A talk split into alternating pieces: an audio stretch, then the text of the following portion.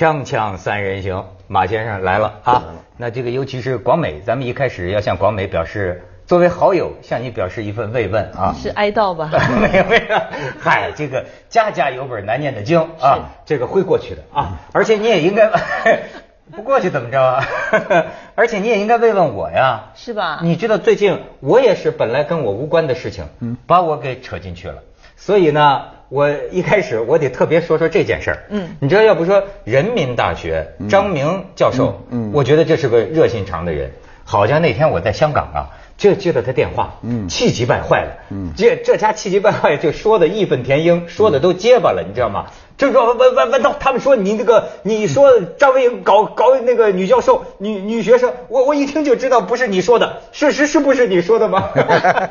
跟我说很热心，要通过他的微博要说要给我这个辟谣，你知道吗？但是他这一说，我说张张伟搞女人，我脑子飞速的在转，我说我说过吗？我说过吗？哎，你说过吗？我当然没说过，不是，他就给我一辟谣，然后呢？人这个张明教授，然后又又又又又跟我讲，说是这个文涛兄，我经常在微博上看见冒称是你说的话，内容主要是以骂政府为主。他说你实在应该开一个微博，要不然呢，老有人什么冒冒冒你的名。我说嗨，开了微博事更多，所以呢，我首先就得呃声明啊。我保持着三个这个个人荣誉呢，当然对你们不叫荣誉啊，对我三个个人荣誉。第一，我从来没有开过微博；第二，从来没有开过博客；第三，从来没有出过一本书啊，包括这个凤凰卫视他这个签约的一些出版社啊，这这什么的，呃，把我不顾我的劝告，把我的名字、把我的照片印到书皮上，那也不是我的书。所以啊，凡是没有经过我们亲口认证的啊。都可以暂时视为谣言，但是呢，张维迎这个事儿，后来我才知道不是我个人的事儿，对吧？他牵扯到了一个，因为我前一阵在香港，我真闹不清这北京闹得这么大，他牵扯到一个整个北大的院长、系主任、什么教授，到一家叫做梦桃园的餐厅，就是一个有一个叫邹恒甫的人写的写的博客，你你听说这事儿了吗？听说了啊，说是怎么呃淫乱女服务员。哎，我还真说，我说老去北大呀，没哎没看见。最近这个餐厅火了，你知道吗？这餐厅负责人现在出来说要怎么着捍卫自己的权益，说最近老有客人文峰来问说，哎，有有有那个服务吗？有，我们可以看看，咱们有有有有没有这这这这照片？哎，北大这么一餐厅，而且呢，我现在意识到啊，这个北大方面反应嗯很严重啊，是要现在已经提上法律程序要告这个邹恒甫，好像是对。他们，我看我看他们官方的这个这个微博就说嘛，已经正式起诉这个邹恒甫是吧？就是这个这个教授我也不是很清楚，在这个事儿之前呢，我也不清楚他跟北大有什么恩恩怨怨。一开始就是说，呃，很激烈的话，就说北大主要是他是用人身攻击方式，就是你乱搞女人，这在中国最容易呃这个引起共鸣，所以社会的，就是比他过去的任何矛盾。都在社会的影响力大，结果北大马上就出来就要证明这件事儿，证明这件事儿的方法，我觉得有点儿有点笨了。就是他最终呢说来说去呢，就变成了一个官司。一旦打成官司，这个事儿就得往外兜，因为谁在官过在在这个官司当中呢，一定是尽可能的找有利于自己的。那么北大呢这么多年又做的。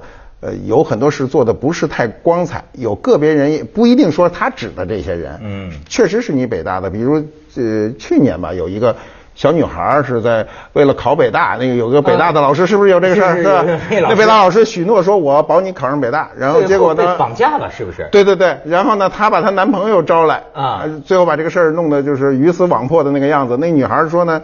呃，这个我都在老家说了，我们的老家很很很很很质朴的，说我的男朋友是北大老师啊，这个你要是许诺我能考上北大，结果考不上，说你要不然给我点钱，我回去办个生意就拉倒了。老师还不给钱，她就把她男朋友叫来了嘛。马先生这话我觉得有点阴啊，那意思上了法庭，咱北大还真有点怕，是吗？对你，你肯定有有见不得人的事儿。就这些年，因为我我我我我其实写了一个博客，我这个光荣没守住，我写了一博客，但我没微博啊。那么我说的是什么呢？就是说你北大肯定不是一个净土。今天全社会这这这个乱象大家都看得见。那么这个事情出来以后呢，呃，尽管那个邹恒甫哈，就这个老师的名字很怪异，不好记。就邹老师说的是非常刻薄的一个话，他说的全是什么？这确你不用说，他这个话肯定是过分的。如果他说竟是这事儿就有点不更不好打官司了。他没有特指是谁，全指是全是是指了所有的人，他是指的好像是他们那个。哪个学院的？不是指北大，他是指的北大一个什么学院？我就呃，他开头的这个这个那个微博呀，还是博客里边讲的就是一个泛指的概念，泛指什么你们教授、系主任或者什么什么。到后来呢，给逼得狠了呀，他自个儿也也说，就所以现在也有人说呀，说你邹恒甫这么说话呀，也把自己的公信力毁了不少。就是说，他现在自个儿也说，说我这人说话就好夸大，对吧？但但是那意思呀，我也不是完全没材料，是吧？但是你知道那那篇那个呃呃博文吧？嗯，看了之后，其实你画面感是很强的，就是什么画面？给我描绘一下。不是你你看的时候，你看那文章，你没有画面感吗？那感觉就好像你知道日本不是有很多那种那种比较特殊的那种餐厅，可能。那个服务员穿穿的衣服都特别特别的单薄，特别特别的少，可能你要对他上下其手，他也是欲拒还迎的这个样子。所以就是说他给我的感觉，所以你说后来为什么这个餐厅都火了？人家真的是就觉得说这地儿肯定是可以干些什么，而且不会出事儿的。中国呀，这个不搞这个卖淫合法化呀。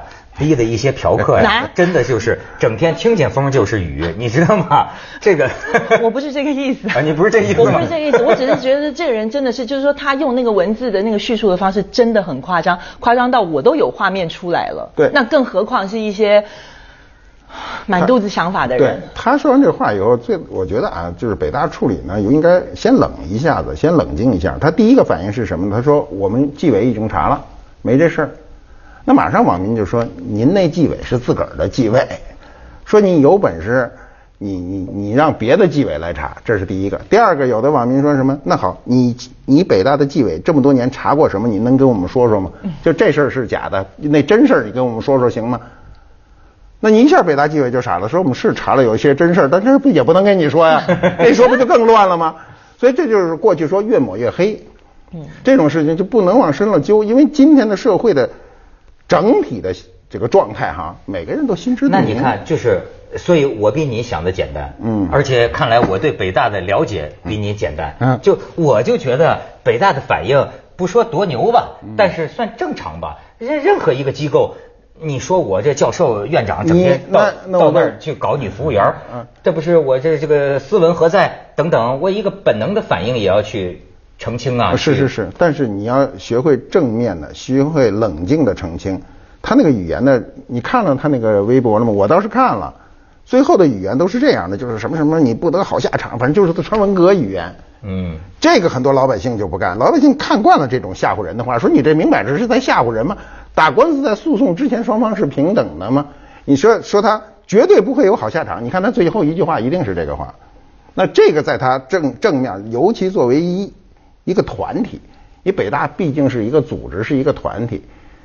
呃，邹教授毕竟是一个个人，曾经是他的好像是经济学院的院长，是什么玩意儿被被用了一阵子，给给给给给给给辞了，就为这事儿。这个说起来啊，又跟我们这儿有点关系。嗯，要不说我就老提这张维迎啊。嗯，这个张维迎和邹恒甫这俩人我都不认识啊，这好坏咱也不知道。但是呢，确实有件事儿啊，我自己心里稍觉得还有点对不住张维迎。嗯，为什么呢？我就连起来想啊，几年前呢，嗯，我们做过一个节目，当时呢，这个邹恒甫啊，原来在这个光华管理学院，嗯，后来呢被辞退了，那个院长好像就是张维迎，他被辞退了，辞退了，他就在博客上写了很多所谓的黑幕，当然都没有办法证实，因为这个事儿啊，当时也是变成个公共议题。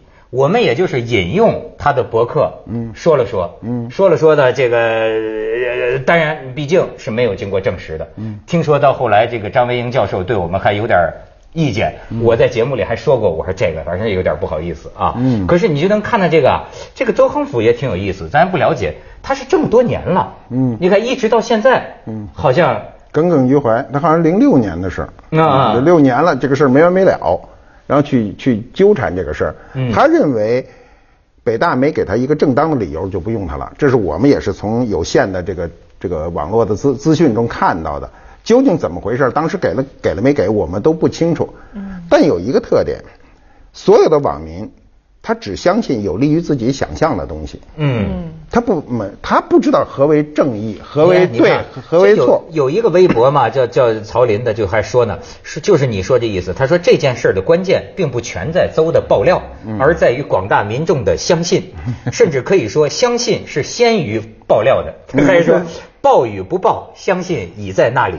传与不传，不满已在那里。对，因为北大不仅仅是这件事儿，北大有很多事儿哈，就是这些年连续的事儿，比如，呃，北大一个教授被网民誉为叫“三妈教授”，就是什么什么的滚什么什么，我就不知道了，就是大概是这么个几句，就是骂了几句话，那网民不干了。网民认为北大教授都是很斯文的。嗯。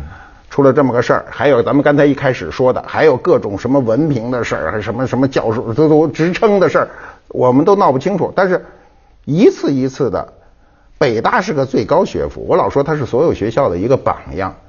你这个学，你是不是榜样？你自己认不认认为？社会是这么认为的。嗯。社会认为你代表中国的大学，那你这乱七八糟，包括他们校长的下跪，下跪风波也很大。多种事儿都出现了以后，那网民一定相信有利于自己的。我怎么听着马先生跟北大的仇比邹恒府大？我是，咱们去一下广告，锵锵三人行广告之后见，待会儿再辩解。好，好，好。在这个马先生辩解之前啊，他这广美，广美可以先说说，广美也经常是被人在网上泼脏水的人啊。你看，和，还没洗干净，没有一块干净的地方。嗯，这样讲吧，就是说。呃，身为一个所谓台面上的人吧，嗯，其实是最弱势的。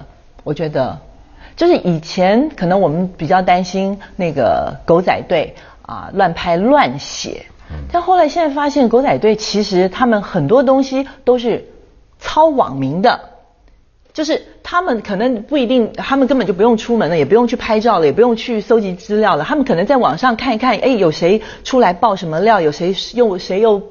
泼了谁脏水，谁又抹黑了谁，他就把那个东西搜集搜集，然后就写成一串东西，这就成了文章了。所以我现在觉得最可怕的不是狗仔队，而是颇有居心的哎写手跟网民们。我有我真有共鸣。我跟你讲，某种程度上我还这个呃认周恒甫，毕竟是实名举报，对吗？就是说，哎。我跟您要讲讲，所以今天就讲我们这个节目，你知道吗？《锵锵三人行》这十几年有过几次啊？嗯，那就是就要停播了。这么跟你说吧，就是生生死存亡。我跟你讲，为什么有件事啊？我经常也想这个公开说说这个事儿，就是说，中国的媒体都是有有界限的，这个是天下人都知道的事情。你知道吗？往往我们惹麻烦出事儿的时候是什么？网上。包括呢，海外有些个反共杂志，他呢拿这个《锵锵三人行》啊做幌子，说你们谁谁谁啊，《锵锵三人行》说了一句什么什么话，可是实际你是断章取义啊，我们是一整集节目啊，他拿你说一句话或者你说了讨论一个话题，接下来这篇文章，嗯全是他的反党评论，那么全是他的评论，然后这个东西呢传到网上，传到海外之后，有关部门或者说广大群众 就会觉得，哎。都是从你们这儿出来的。我跟你讲，我我自己还真觉得，就是说，我就像是那个茶馆开茶馆那那叫叫什么了？王王利发是不是？对。我就像是那开茶馆。我说你啊，你不管是拥护共产党还是拥护国民党，你不管是想颠覆政府还是想支持政府，那都是你的事儿。嗯。我的事儿就是开茶馆的，对吗？我就觉得，不管你是什么观点的人呐，你这种做法就拿人别人当这个挡箭牌啊。嗯，这个不是好汉呐，知道吗？好汉做事好汉当嘛，对吗？对对。所以我就觉得，甚至我那天想起来，就是说革命史上一个很重要的一个问题，就是说，你要是为了某种目的，是不是可以不择手段？嗯。因为你要是不择手段了，你把我茶馆砸了。是吧？我不管你什么主意，你砸了我茶馆，我就反对你啊！对，砸了你的饭碗。对啊，你觉得你冤了吧？你在这不停的辩解，然后去去说明这个事儿。你也要辩解跟北大的关系。北大是这样啊，我们切身感受这很真实。我八十年代时候是做编辑，嗯，我从小没机会读书，我就没进过大学，所以对。大学就是向往的，那对北大就是更向往的。但哎，有幸的是我有作者在北大，我就去北大去找作者。那这那时候八十年代进北大的时候，没有现在这种现代化的设施，这个大楼什么都没有。北大非常静谧，尤其我去的时候正好是个中午，就感觉那鸡鸟叫啊，那个北大的那个有偶尔还有人读书啊，那个感觉很好。但不幸的是，我这些年又去过北大，完全是个商业气氛，到处都是那个。灯红酒绿的感觉，各种餐厅，这个餐厅我倒没去过啊。这餐厅，孟桃园，孟桃园没去过。在哪儿？它有高级餐厅，它有火了啊！对啊，对，它有，它这些呢都是这几十年商业追求的一个结果。再加上你看到的这些事情，尽管这些事儿都是个人做的，北大可以出来阐阐明说，哎，这老师是我们临时雇的，那个不是我们的，我们已经开除了，这都可以说。但所有的事情是发生在北大的，包括这个邹教授。去去去向他泼水，甭管是污水还是什么，那么他总是有一个前因后果。这个为什么为什么发生？他想过没有？我们过去知道的北大的都是如雷贯耳的，李大钊，这蔡元培是。陈独秀，哎，不是，全是这牛人。别说陈独秀，现在你说不出来了。陈独秀原来好像真的还是涉嫌嫖娼的，是有这个问题。当时胡适还没。待会又引用你这句话了。没问题，没问题，没过去的事儿，这是过去的，是那个时代特有的那个一些情况。但是那时候的文人，文人的他是有风骨的，我们今天看不到，我们今天看不到，因为我们也不能要求北大必须有这个，为什么呢？是因为全社会。现在这个状况是吧？我们我老是拉平了看，都差不太多。是，但是你毕竟北大是一旗帜。嗯。我们过去认为就是两个事儿必须提北大，第一就是新文化运动，第二是五四运动，对吧？都是那是发祥地，中国马克思主义的引进的地方。哎，我们是吧？马先生绕回来了，他这意思是我是爱之深，责之切。所以呢，出现这种问题呢，确实对全社会来说呢，是一个很难堪的。我我我我我这个写博客的时候，我还专门查了一下资料的时候，我当时查完资料，我愣了一下。我后来我就把它写在后面，写了一句话，是什么呢？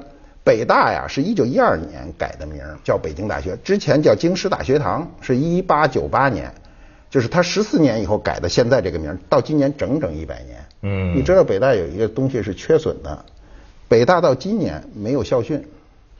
你知道吗？嗯，你看你也不知道吧？他没有，别的那大学都有个校训。我们武大都有什么弘毅啊？啊，什么他他都有校训，他居然没有校训。他在这个整个北大介绍中，校训这是空着的。为什么呢？就是拟不出来，就是。老一辈儿没给你，晚一辈儿不敢你了，就现在变成没有校训的一个一个大学，这是让我比较吃惊的。我认为你像清华呀、北京人大呀、这个就中国人民大学呀、北京那个北师大呀，什么这些学校全都有校训的，这个学校。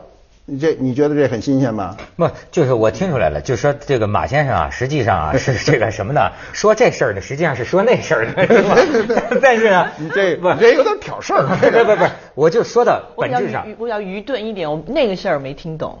这事儿听懂。对，这事儿哎，咱就说这事儿。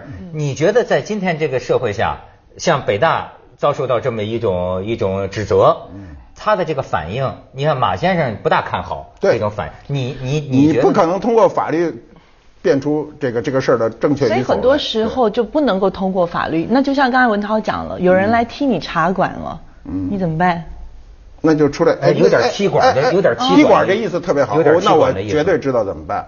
你作为一个常态经营的茶馆，所有来踢馆的人，就是兵来将挡，水来土屯，你就是最简单的方式。一定不能过激，你不能因为你跟他拼命，把你自个儿给砸了。有时候他来踢你的场子，是你自己给砸了。嘿，我捡你的茶壶，我给他来一把。对，所以我觉得他在其实，在第一个回合的时候，就是这个呃邹恒甫呢认怂了，就是说呃我说话说说说冒了，我是平时夸张的，有什么？那北大马上就一个高姿态说，既然邹老师已经认错了，那我们就就怎么了？结果他第二步呢，咣当，他没有收回来，他去诉了，这一诉。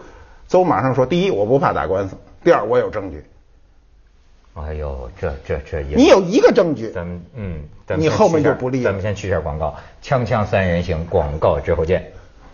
哎，广美。对啊，所以你刚才问我，我就觉得真的就像您讲的，什么都别做，怎么做都是错，怎么做都会死。我给你举，我前一段时间我在我的微微博上面发了一个小小的一个小图片，那是两条两头牛走到了河边，然后看到那个河上面有一个漂浮物，然后前面那只就说是鳄鱼，后面那只就说是木头，前面就说是鳄鱼，他也去点点它是鳄鱼，后面说是木头，然后前面那个就一直。怎么不动呢？但是鳄鱼后面就说是木头，最后前面那个为了要证明它是鳄鱼，它跳到那个那块貌似木头的东西上面，咱那鳄鱼一翻身，哗，就把那个牛给吃了。也就是说，当你想要证明一个真相的时候，你是会有可能会失去生命的。嗯嗯嗯。结果这话更厉害。后面 后面那个说那个是木头的呢，下一条牛来的时候，他还告诉人家是木头。所以你遇到那种指鹿为马，就是他摆明说瞎话的人，你是没法跟他辩的。所以最好的方法就是，你觉得木头就木头喽。这个啊，现在这是个问题。你比如这个网络呀，基本上啊、就就是这个呃谣言呐、或者什么也太多，太多的情况下呢，你你说你是你不搭理他吧，你不搭理他，他们说有一个叫黄金一小时原则，就是对政府来说，如果一旦一个谣言出现，一小时之内如果不辟谣啊，一小时之后辟谣就不如传谣来的更快了，你知道吧？哎呦。所以我就觉得今天社会的这种心态呢，是我们这个这么多年啊，这个社会积累的一个问题。那么作为像北大这种学府，你的公关意识要强，而不是用一个强势。有很多人是这么反映的，就是说邹是一个个人，他是一个团体，而且是个强有力的团体。你在这个方面的时候，如果你表现出了一种极为强势的心态，你永远不能获得社会的这个支持。永远是这样，这是我们的文化心态，跟这个事儿的真假。接下来为您播出西安楼冠文明启示录》。是吧？对，说什么有什么可说的？再说你确实有教授。